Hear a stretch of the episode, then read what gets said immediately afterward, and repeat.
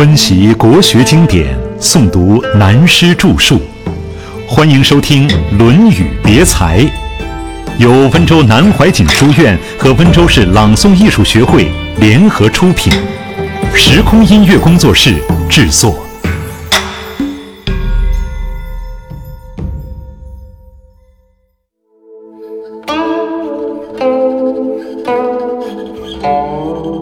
治国难，齐家更难。或谓孔子曰：“子奚不为政？”子曰：“书云：‘孝乎！为孝有于兄弟，施于有政。是亦为政，奚其为为政？’”这时候有人说话了，对孔子说：“你吹了半天牛，说了许多为政的大道理，头头是道。”你自己怎么不出来为政呢？你自己来干嘛？讲到这里，我要特别提醒诸位，以前我们说过，为政这一篇被大家解释成是孔子的政治哲学思想，是不大对的。因为孔子不讲政治，只讲为政。拿现代政治哲学来讲，是大原则，并不是政治的一种方法。所以，孔子对于这个问题的答复。他引用了《书经》里的话解释说，《书经》里不是讲过孝道吗？一个人在家里能够孝敬父母、友爱兄弟、家人、朋友、社会关系，这也就是政治了。有朋友说自己不得志，我说你有什么不得志？不是圆就是长。他说没有什么长在身，我说你至少是家长呀。这个资格还真不容易，这件事情也真不容易做好。孔子说的也就是这个意思。所以他说：“何必一定要出来从事政治工作才叫做政治呢？”下面讲为政的原则。子曰：“人而无信，不知其可也。大车无泥，小车无月。”其何以行之哉？这节很重要，为政的道理，言而有信是非常重要的。我们读中国历史，对于从政的人，始终要注意一个道理：所谓百年大计，一件事情、一个政策下来，要眼光远大，至少需看到百年或几十年以后的变化与发展。这是古人政治的道理。天下没有一个完整无缺的法律或完整无缺的办法，天下事一定会变，而且时时在变。这张桌子今天是新的，十年以后就不新了。不新了该怎么办？今天就要预做最好的、最切合十年后应变的方案。我们看小说。诸葛亮给人补救的方法都是锦囊妙计，先放在那里。对为政来讲，这个锦囊妙计就是百年大计，不可只顾目前。如只顾目前，事情因时间的发展改变而情况不同，就变成言而无信，结果就是朝令夕改。早上下的命令，晚上认为不对，去赶快改过来，究竟哪个对？老百姓搞不清楚，这就是大问题。所以孔子说，做人处事对朋友，信是很重要的，无信是绝对不可以的。尤其一些当主管的人，处理事情不多想想，骤下决定，以致随时改变，使部下无所适从。所以孔子说：“人而无信，不知其可也。”大车无泥，小车无月。泥和月两个字是古代车子上的车杆子。大车是牛车，泥就是牛车上一根用来套在牛肩上中间的大梁子。小车是马车，月就是马车上挂钩的地方。这都是车子上的关键所在。他说：做人也好，处事也好，为政也好。言而有信是关键所在，而且是很重要的关键。有如大车的横杆，小车的挂钩，如果没有了它们，车子是绝对走不动的。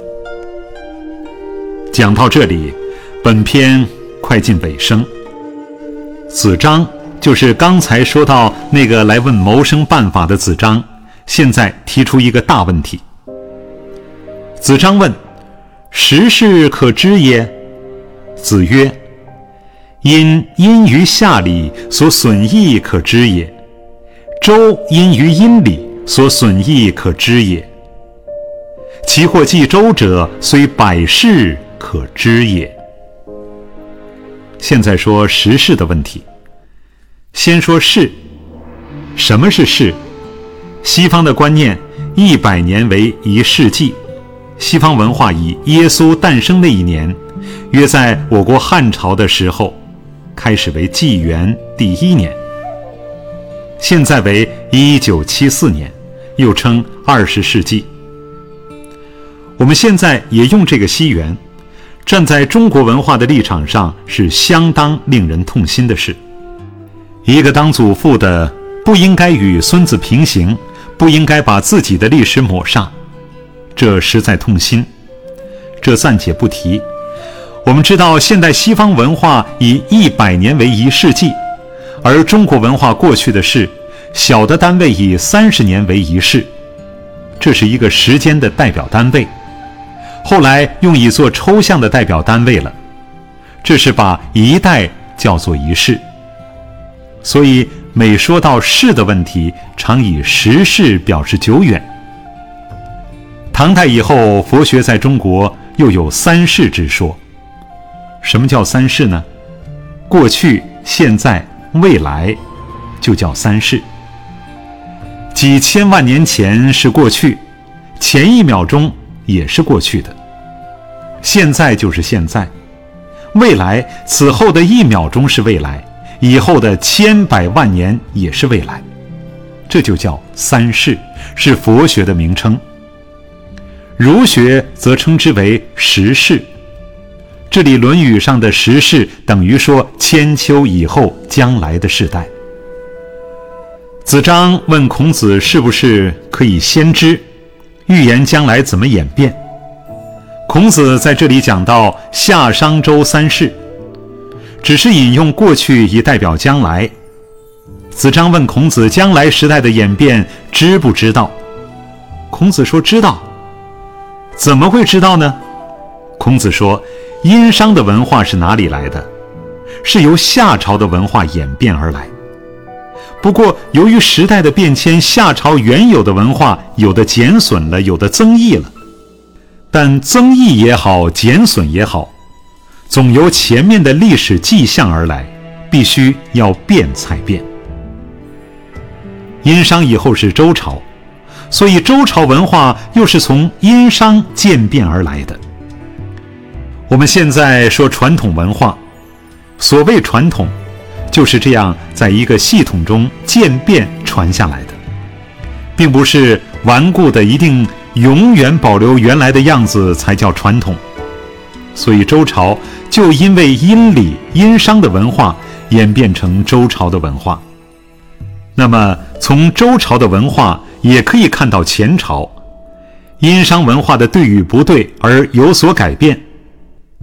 其或记周者，孔子是东周时代的人，这意思就是说，周代的文化也是要变的，而将来的历史演变，不必说下一代会变成什么样子，就是千百万年以后会变成什么样子，也可以知道。孔子并不是有宗教性的神通，也不是先知。换句话说，是他要人凭借智慧多读历史，就知道过去。既然用上述的法则寻历史的轨迹，就可以知道过去；用同一法则，也就能知道未来。以前提到过，温故而知新，也是这个道理。历史的演变不会突然的，都是渐变而来的。所以，将来的历史，未来的时代。明天怎么样？几乎很清楚的可以了解。下一段把为政的道理讲完了，每篇都有一个结论，但是本篇的这个结论非常有意思。高明之家，鬼看其事。子曰：“非其鬼而祭之，谄也；见义不为，无勇也。”为什么把这两句话作为为政篇的结论？而且为什么提到鬼呢？中国文化讲孝道，敬祖宗就要拜鬼了，所以鬼在这里不是一般人讲的魔鬼，而是祖宗的灵魂。要拜鬼，要拜自己的鬼，还是拜别人的鬼呢？这句话的意思很妙，很幽默，也很深远。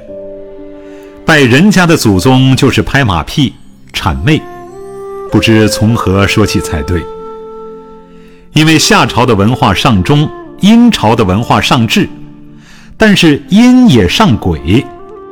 那时社会的风气，每个人都诚恳老实，迷信的成分也多。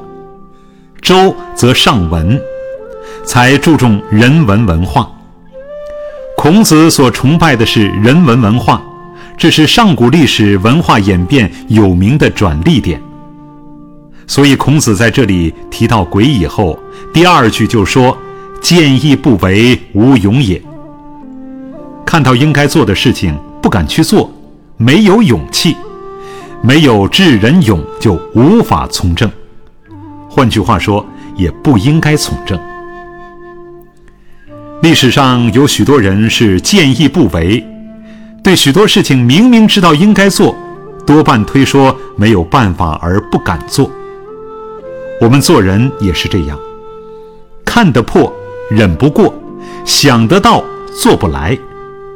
譬如抽香烟，明明知道这个嗜好的一切害处是不应该抽，这是看得破，但口袋里总是放一包香烟，忍不过。对于许多事，理论上认为都对，做起来就认为体力不行了，这就是想得到做不来。对个人的前途这样，对天下事也是这样，这是一个重要问题。所以为政就是一种牺牲，要智人勇其备，看到该做的就去做，打算把这条命都付出去了。尽忠义，要见义勇为。所以，把这句话加在为政篇的最后，这是为政的基本精神。